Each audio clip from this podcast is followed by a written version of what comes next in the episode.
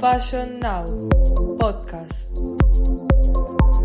Nuevas voces sobre el pasado, presente y futuro de la moda.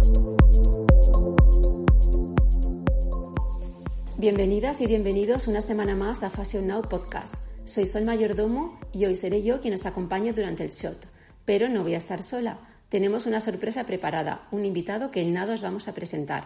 Antes de arrancar, os recordamos que podéis seguirnos en Instagram, fashionnow.podcast, así como escucharnos en Spotify, YouTube, Evox y Apple Podcast. Empezamos.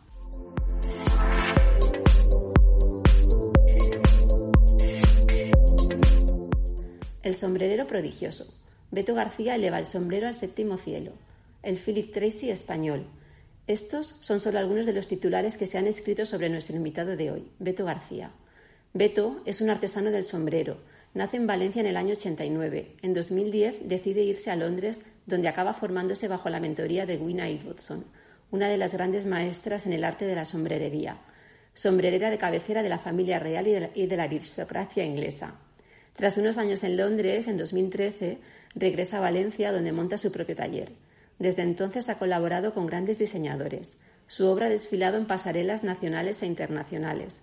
Sus sombreros y tocados han vestido cabezas de muchas celebrities. Y ahora ya va a ser él quien nos cuente quién es, cómo ha llegado hasta aquí, cuál es su opinión e inquietudes en cuanto al sector de la moda en la actualidad, en fin, no nos van a faltar temas sobre los que conversar.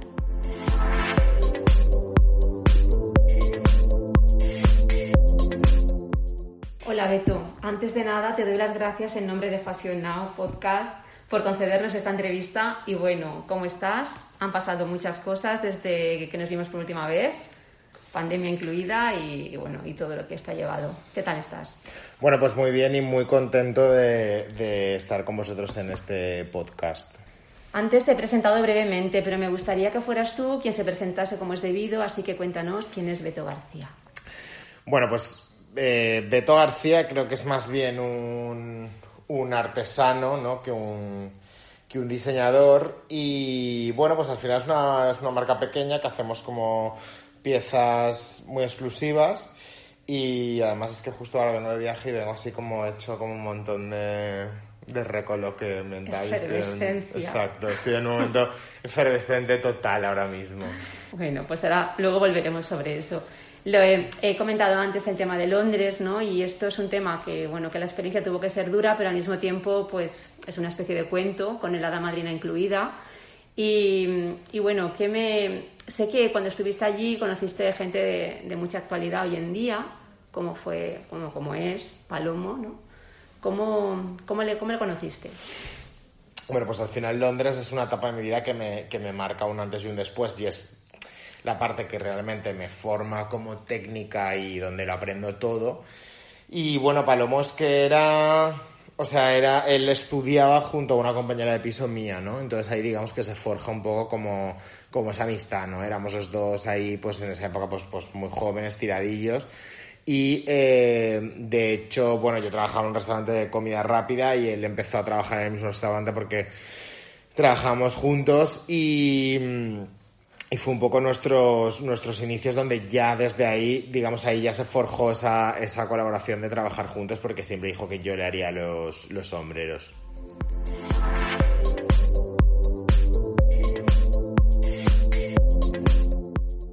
En 2013, Beto, vuelves a Valencia y decides montar tu propio taller. Y en cuanto a trabajo, esto ya lo has comentado en alguna ocasión, ¿no? Hay mucho cambio respecto a lo que había sido el trabajo en Londres. ¿Cómo, cómo de diferente es, no? Y qué sentiste que era, que era distinto aquí. A ver, al final llegué, en un, o sea, llegué a Valencia en 2013, que era una época eh, muy complicada, porque era una época como de bastante crisis, eh, era, una, época horrible, ¿no? Entonces yo llegué también un poco como pensando, sí que es verdad que a mí me monté un poco la panacea, como que yo hacía algo nuevo, que hacía tal, que era real, pero claro, lo que yo me choqué con una realidad que era que ni la gente estaba acostumbrada a pagar el precio que yo podía plantear en ese momento por, por el trabajo que tenía, ni tan siquiera iban a valorar eh, toda la técnica y todo el trabajo que yo había aprendido, ¿no? Entonces eh, fue un poco, fue un momento bastante crítico y bastante frustrante, sobre todo en el, en el, en el inicio de, de, de mi llegada a, A Valencia. A Valencia. Si es que es, es verdad que la cultura del, del, sombrero no está tan instaurada porque el traje, eso sí que se valora, el traje a medida. Eh, mm. Sí, la gente, la gente paga. O sea, la gente paga por un traje a medida, paga por unos zapatos, mm, pero al final muchas veces el tocado... Sí que es verdad que ahora se valora y es un complemento que la gente piensa cuando tiene una boda, lo tiene súper en cuenta, les apetece, pero eh, al principio pues fue muy complicado encontrar ese mercado. Bueno, antes, al principio de la entrevista, hemos hablado de un poco de lo de la inspiración. Has dicho que venías de viaje y que, bueno, que venías con un montón de ideas. ¿En qué te inspiras para crear, no? ¿Y cómo es el día a día en el taller en, en cuanto a creación, en cuanto a traslado de las ideas a la práctica? Pues, a ver, mi inspiración al final, yo siempre he dicho que soy un animal social y me viene mucho de, pues, de relacionarme con la gente, estar con gente. Eh, pues creo que viajar al final es, es vital, ¿no? Porque ahora mismo ya te digo, me fui así un poco eh, pensando ya con ideas en la casa, pero es verdad que me ha venido súper bien viajar, ver cosas, mm, ver situaciones. Me encanta, por ejemplo, los rastros, las antigüedades, todo este tipo de cosas. Siempre, eh, pues, estar ahí como cotillando cosas. Pues, por ejemplo, es que siempre cargo, o sea, yo compro ese tipo de cosas siempre que viajo. En plan, pues estuve ahora en Gante y empecé a comprar brochecitos antiguos que habían, cadenitas, medallitas, cosas que luego, me refiero a veces, muchas veces ni uso, ¿no? Pero tengo ahí como como referencia porque al final creo que, que, lo antiguo y lo vintage es verdad que me doy cuenta cada vez más que es un poco siempre mi punto de partida. Sí, pues a mí me encanta lo vintage. Es algo que me alucina también lo de mm. investigar, rastrear. Total, total. encontrar tesoros o no tesoros.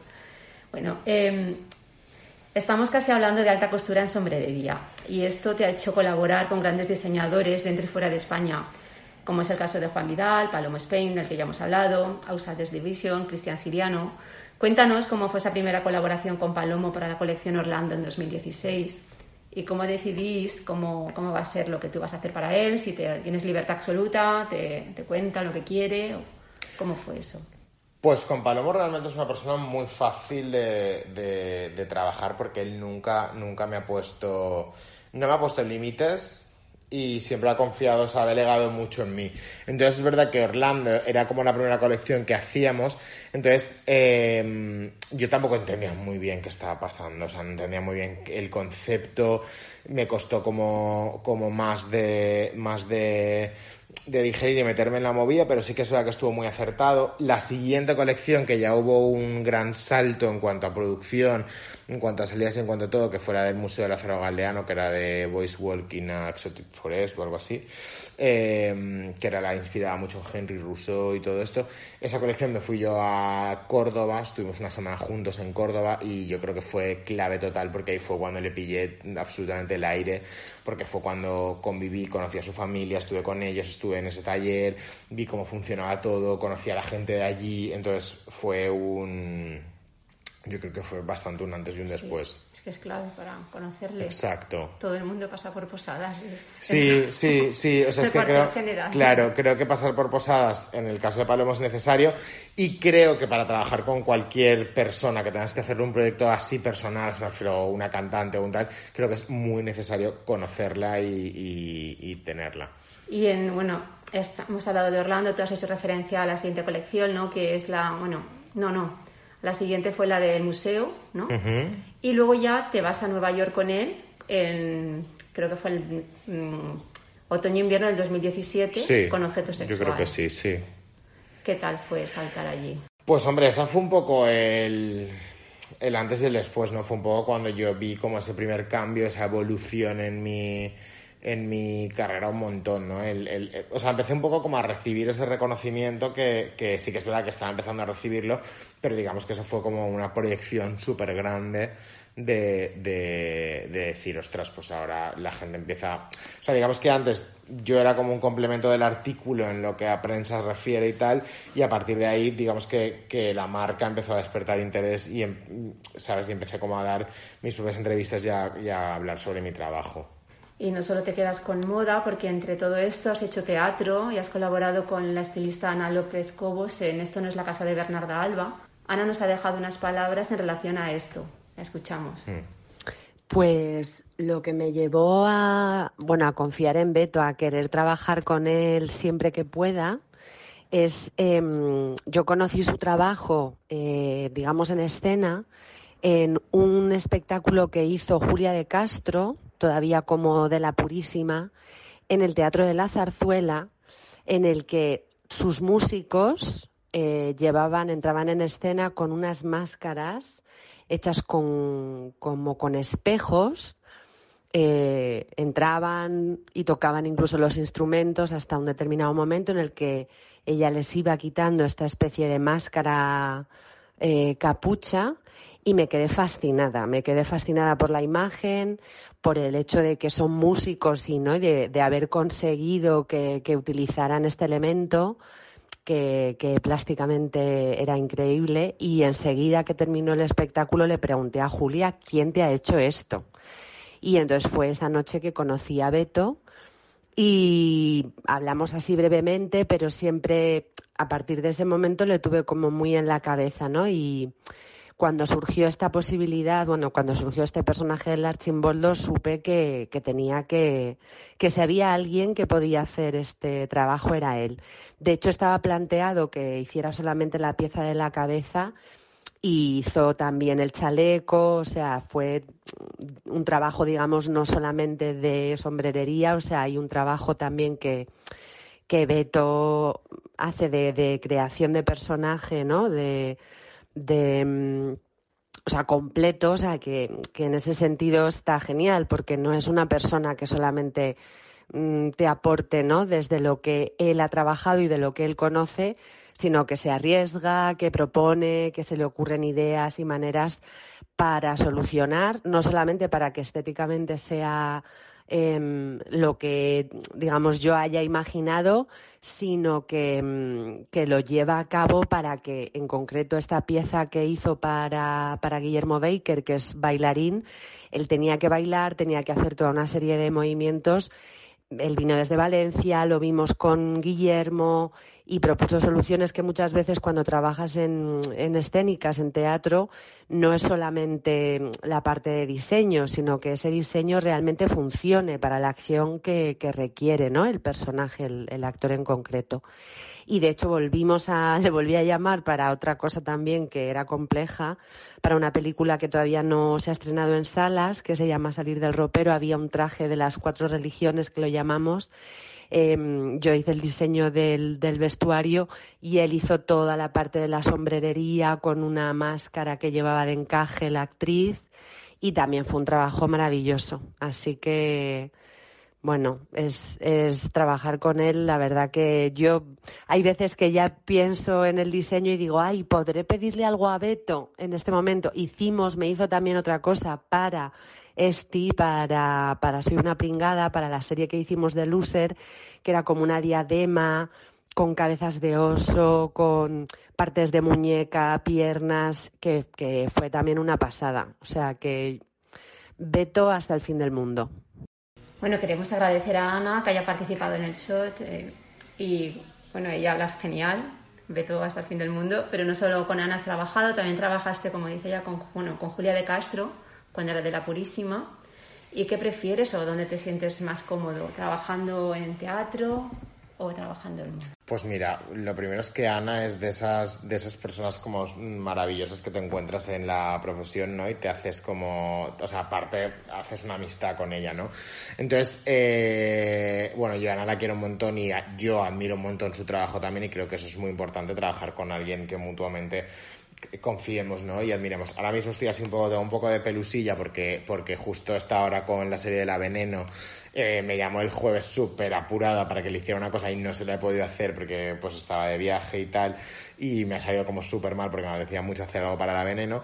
Pero en cuanto a cine o teatro, pues sí que es verdad que, o sea, me refiero, el cine es muy guay, pero cierto es que mm, el teatro tiene esa parte mágica como de como el directo que no que tiene como ese, ese reto, que es por ejemplo del que hablábamos del Archimboldo de, de esto en la casa de Bernarda, del Bernarda Alba, que fue súper guay porque teníamos eso que tener en cuenta que fuera una cosa que fuera bailable, que soporte la, que la pieza soporte una gira, que se mete todo en cajas y en tal de lado a lado, que se lo quiten un cambio de ropa X, ¿no? Entonces creo que el teatro, o sea, en, en general creo que trabajar con Ana me encanta, pero porque todo supone un reto y nunca son cosas fáciles. Y más que con la moda, el teatro.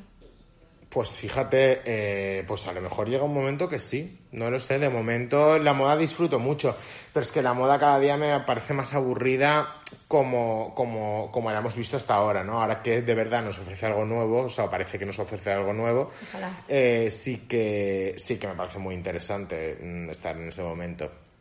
Bueno, dejamos a el teatro de momento, ¿no? Y volvemos a Nueva York porque en 2018 vuelves allí a desfilar en la Semana de la Moda de Nueva York con Cristian Siriano. Bueno, Cristian es un diseñador muy joven, pero muy reconocido.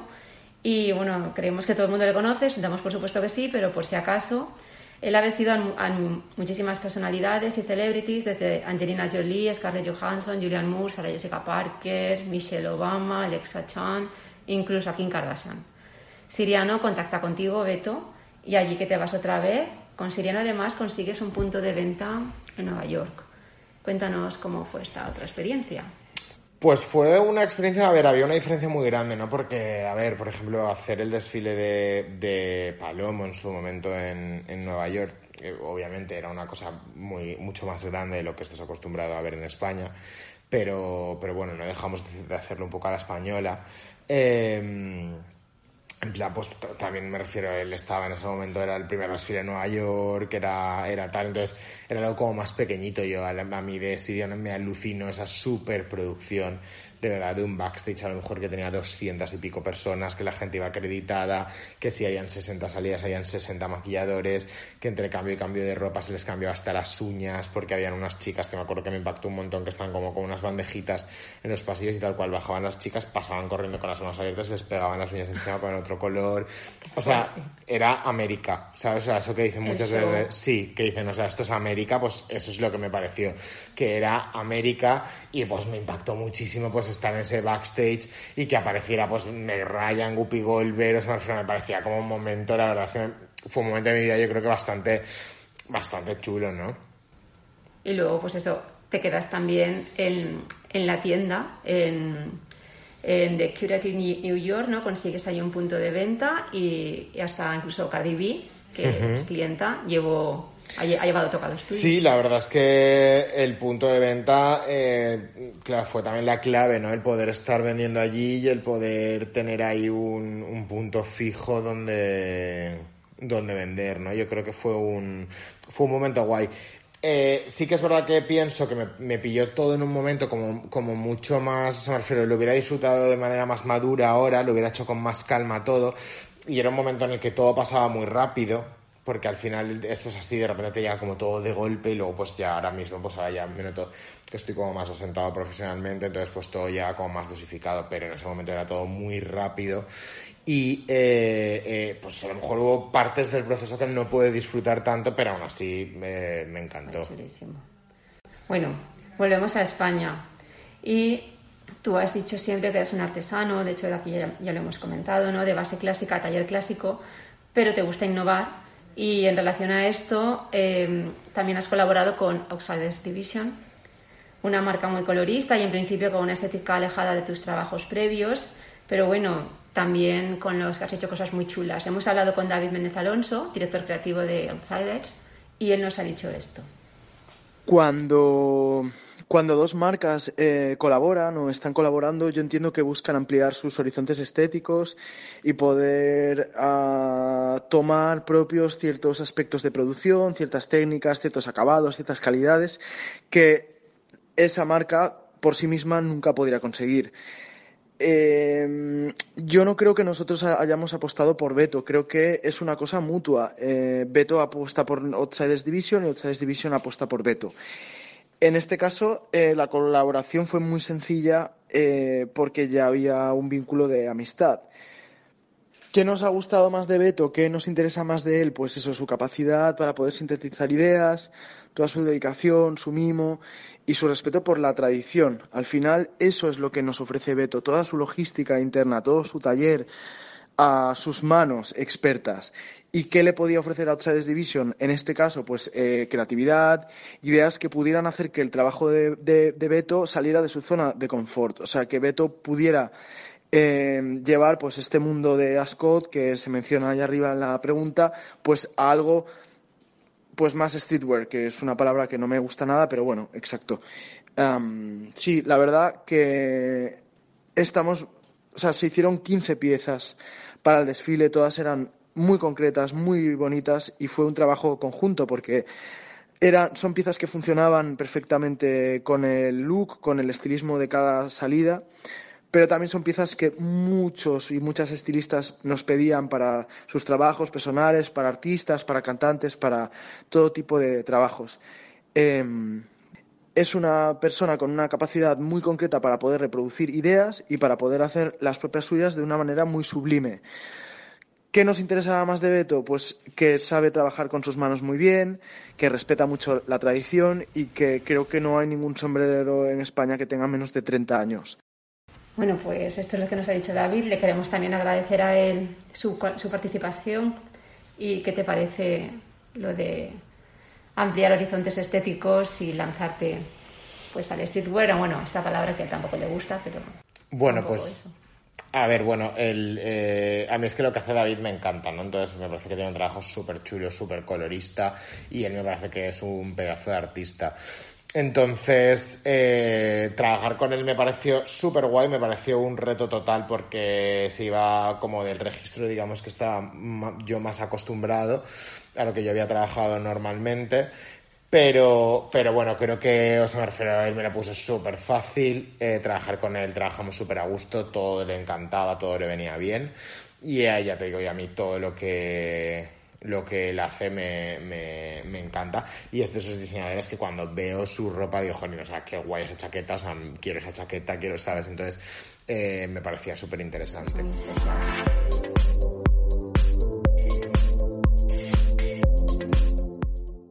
Y bueno, y ahora vamos a pasar a hablar de empoderamiento, ¿no? que es una cosa también muy de, muy de nuestros días, que mm, en cuanto a tus piezas, tú las haces pensando en empoderar a quien las lleva y ya se trate de personas anónimas o de influencers y actrices. Y háblanos de, esa relación que, que, hay entre el sombrero y la personalidad, o de lo que tú crees que hay entre el sombrero y personalidad. Bueno, el sombrero pienso que es un accesorio que no es un accesorio fácil, que hay que tener mucha personalidad para, para, para llevarlo. Entonces, al final, un poco yo creo que el sombrero es esa, es esa guinda, es esa parte que está arriba del todo de tu, de tu look y creo que es súper importante. Entonces, ¿por qué te define? Pues porque al final eh, eh, es, es, Tienes que tener mucha personalidad para llevar cierto tipo de, de sombreros, ¿no? Entonces, em, es un poco tú puedes ser a lo mejor, no, sé, no tiene nada que ver ni con la altura, ni con, ni con eh, tu tipo de belleza, ni con nada. O sea, al final eh, el sombrero es tu personalidad. O sea, tú puedes llevar un sombrero gigante midiendo metro veinte y que te quede espectacular, ¿no? Creo que es una cosa que depende de uno. Una actitud. Exacto, es una actitud totalmente y no, y no algo que, que se rija por unos cánones. Bueno, has vestido cabezas de mujeres muy conocidas como la Pamela que hiciste para Miriam Giovanelli para su boda, que es preciosa. Y en otros casos han sido otras influencers de, las que han llevado tus creaciones. ¿Cómo es la relación con ellas? ¿no? ¿Decides elegirlas o son ellas las que se acercan a ti? ¿Cómo, cómo se trabaja eso? Yo es verdad que siempre, nunca ha sido... Eh, o sea, creo que en ningún caso me he dirigido yo a ellas y les he dicho, porque además normalmente por el tipo de piezas que hago son para cosas concretas, eh, pues porque tiene un evento, tiene una boda, se casan, etcétera, etcétera. Entonces, en los casos que yo he, trabajado con, con, ellas, siempre ha sido porque ellas han venido a mí y, y bueno, siempre ha sido una manera de trabajar como muy, pues digamos como que hemos, hemos interactuado, hemos ido hablando, lo hemos ido organizando y sobre todo creo que es muy importante lo que te decía antes, pues conocer a la, conocer a la persona. Si en teatro tienes que conocer al personaje, en este caso tienes que conocer a la persona o, o al diseñador o tal, entonces en el momento conoces a la persona, ya ves el feeling, tú le propones varias cosas y ya sabes por dónde, por dónde va a ir. Y muy en la línea de este empoderamiento, del tema del empoderamiento, no quiero olvidarme de la colección que, que lanzaste en 2017, Emilia, que hasta ahora es tu proyecto más personal. Bueno, es una colección bellísima y refleja muy bien el concepto que hay detrás de ella. Eh, os animo a que indaguéis sobre ella porque es maravillosa. ¿Qué pretendías con esta colección? A ver, esta colección era como un trabajo que yo necesitaba hacer, ¿no? Que de hecho es una de las cosas que ahora me vuelve un poco a plantear, me apetece un poco renovar ese último trabajo. Eh, yo necesitaba, siempre había trabajado, digamos, para alguien, ¿no? Siempre había hecho como los sombreros para Palomo, los sombreros para tal, los sombreros... tenía la necesidad de hacer un proyecto mío personal en el que, en el que hiciera yo mi, mis propias piezas sin, sin tener que guiarme por absolutamente nadie, ¿no? Entonces era algo, algo que a mí me apetecía mucho. Muchas veces te has manifestado en el sentido de querer llevar el sombrero a otro nivel, que quien luzca tus creaciones se empodere, supere miedos y, y prejuicios, perdón, que se llene de fortaleza y seguridad. Esto es algo muy ligado al respeto a la diversidad. ¿Qué opinas sobre que las marcas se posicionen en cuanto a esto? En cuanto a esto y en cuanto a todo lo demás, ¿no? En todo lo demás que interesa a las personas y que tengan su propia línea editorial, sean coherentes con ellas y, se posicionen, que, que, de verdad digan lo que, lo que su público necesita escuchar. Pues hombre, es que creo que ahora mismo, en un momento tan social que vivimos, eh, no posicionarte es posicionarte y veo clave absolutamente que tu marca se, se posicione, ¿no? Entonces al final creo que creo que la ropa también es, o sea, me refiero, es que tú no haces, o sea, tú haces un tipo de ropa y simplemente con ese estilo ya te estás posicionando, o sea, estás yendo a un público, claro, tienes una línea, tienes un target. Creo que ahora mismo vivimos en un momento en el que a través de nuestras redes sociales tenemos que comunicar y tenemos que, que, que transmitir emociones y, y, nuestra marca, por supuesto, creo que va a tener mucho más sentido si detrás de la marca hay un mensaje y detrás de la marca, sobre todo, hay un compromiso, ¿no? más que sentido es como que va a tener razón de ser, ¿no? Porque es súper importante.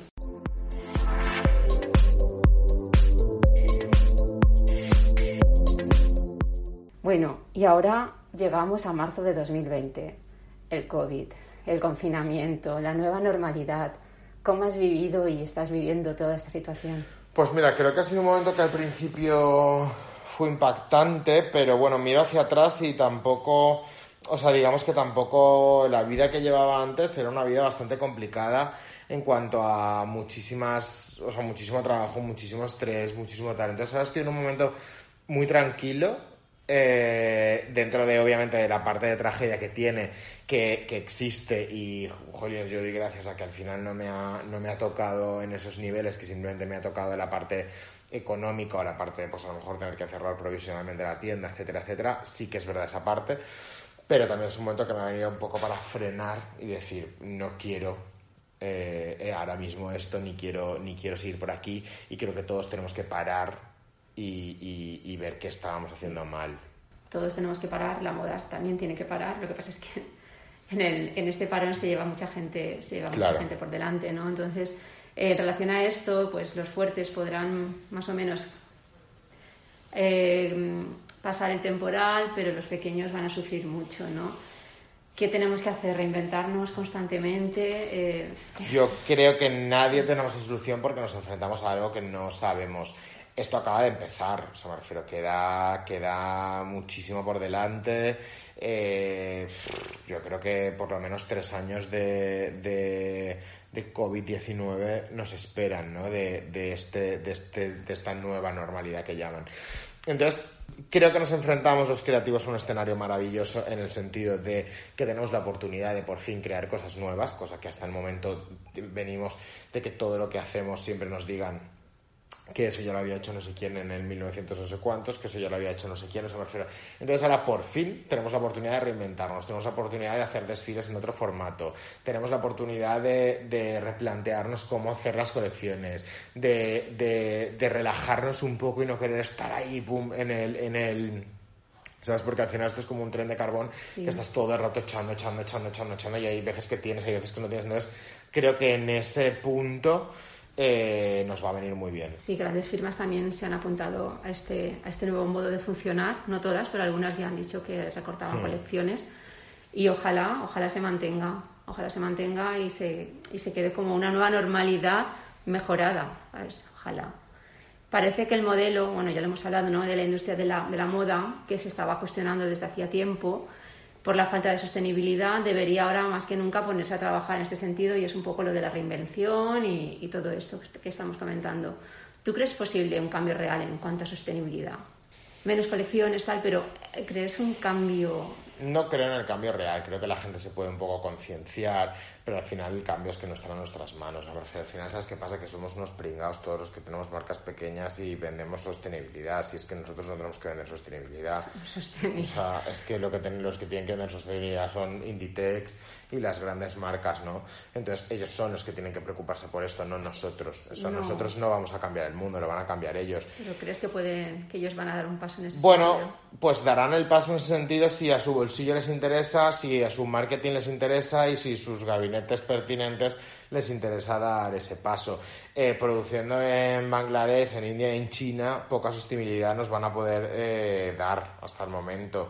Entonces, mm, o hay un cambio cultural por obligación o eh, dudo. O sea, soy un poco escéptico en ese, en ese Sí, aspecto. debería partir también. Es, es educación y parte del consumidor también, pero es, es muy difícil. Pero bueno, el, todo camino se empieza con un paso y a ver Sí, si, nunca hay que si lo- nunca hay que perder la si esperanza. lo conseguimos. Y eh, volviendo a tu sector, que está muy, focado, muy enfocado en celebraciones, en eventos, y ahora está todo un poco parado, un poco, un poco bastante. Bueno, se ha reanimado un poquito, pero parece que volvemos atrás. ¿Esto tú crees que vamos a volver a tener marcados los días en las agendas para, para celebraciones, para, para Pues- eventos? Pues yo por lo que hablo con gente que se dedica un poco al sector, en general lo que está pasando es que eh, no haces planes a largo plazo ahora mismo, no te los puedes permitir, te permites cosas como a corto plazo, a corto medio.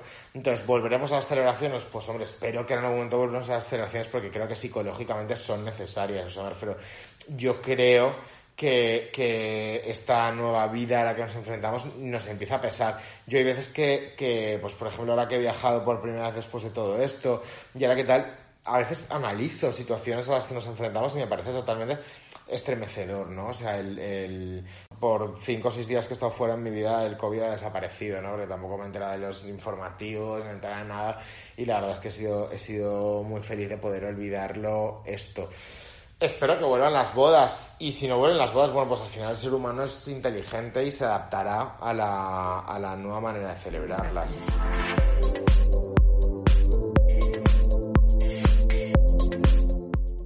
Bueno, hemos hablado de la trayectoria profesional, de las colaboraciones, de la pandemia y en cuanto a la industria de la moda también hemos hecho comentarios, pero en España en concreto eh, también has comentado en alguna ocasión ¿no? que sería necesario que se uniesen fuerzas en un solo sentido, ¿no? Pues en lugar de estar un poco eh, de esa diversidad que hay, no diversidad, disparidad, que pudiéramos unirnos y caminar en la misma dirección para, para ser más fuerte en todos los escenarios. ¿no? ¿Qué nos faltaría por hacer en España en cuanto a eso? Mira, yo lo he dicho muchas veces, por ejemplo, un claro ejemplo respecto a, a esa unión es el hacer, eso, la, la industria de la moda en España no va bien. Entonces, eh, o sea, a nivel producción en España, ¿no? Entonces creo que al final, por ejemplo, el primer absurdo es hacer 44.535 semanas de la moda a lo largo de España entera, ¿no? O sea, creo que ahí, por ejemplo, ya tendría que ser un primer punto de centrar eh, todos los o sea, todos los puntos y, remar todos un poco a favor. Yo es verdad que con mis compañeros de profesión me llevo todos genial, porque es verdad que tampoco tengo como una competencia directa, ¿sabes? Digamos que hagan sombrerería y estén como en la actualidad de la moda. Pero, pero, jolines, pues me, me, me gustaría eso, que, que intentáramos, sí, yo creo que si todos nos juntáramos, pues podríamos hacer cosas como con mucha más fuerza. Menos pero más potentes. Exacto. en, el en la misma dirección, sí, estaría muy bien. Bueno, y ahora ya pues volvemos al corto medio plazo, lo que tienen tus proyectos ahora. El proyecto este Etapa 19 que estás, que estás promocionando por Instagram, que son unas fundas para mascarillas. ¿Qué, qué más tienes en mente? Pues mira, ahora tengo en mente eh, ganar tiempo, que creo que es lo que necesitamos, ver un poco cómo se desarrolla la, la historia. Cierto es que voy teniendo movimiento de clientas, que la cosa se va moviendo. Eh, poquito a poco, obviamente, no va a ser lo que era. Eh, y bueno, ir sacando un poco, me apetece un poco ir sacando piezas que me vayan apeteciendo. Pues, por ejemplo, ahora hemos creado eh, Tapa 19, que es un portamascarillas, que creo que para mí fue un reto crear un diseño que fuera práctico y, creo que es la primera vez que hago algo tan práctico en mi vida y sí, es, muy, es, práctico, es cómodo, lo de en el bolsillo, te metes a mascarillas, lavables, tal.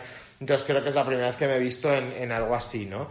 Entonces, eh, bueno, pues hice eso, hice el Día de la Madre.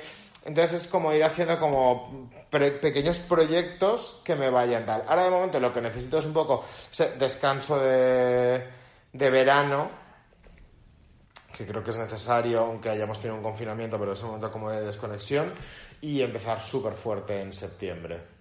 ¿Y entonces volveremos a ver a Paloma anunciar pop-up el próximo diciembre? Pues seguramente, no sé si Paloma, o sea, Paloma es una cosa que a mí me divierte mucho hacerla. No sé si Paloma va a volver a estar con Beto haciendo el pop-up, pero bueno, que, larga vida Paloma, eh, porque me divierte mucho y siempre estoy súper abierto a hacer cosas para, para Paloma. Pero, pero sí, o sea, yo creo que hay muchas cosas, ya te digo, ahora mismo estoy en un momento que me vuelvo a sentir como súper inspirado eh, a nivel creativamente y, habrá, habrá Paloma, habrá, habrá yo creo que nuevo proyecto, nueva colección y mil cosas más que seguro que me salen porque yo pensar es lo que más me gusta hacer. Beto, ha sido un placer conversar contigo. Gracias de nuevo por haber compartido este ratito con Fashion Now Podcast. Disfruta a tope de este verano y, y bueno, y, y nos veremos pronto. Sí, no, gracias a vosotros por haber contado conmigo, por supuesto.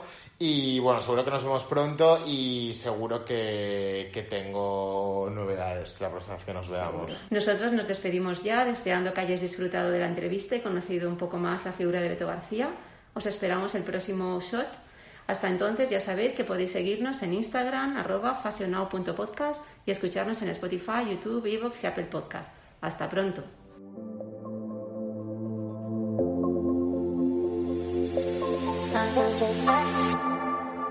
Fashion Now Podcast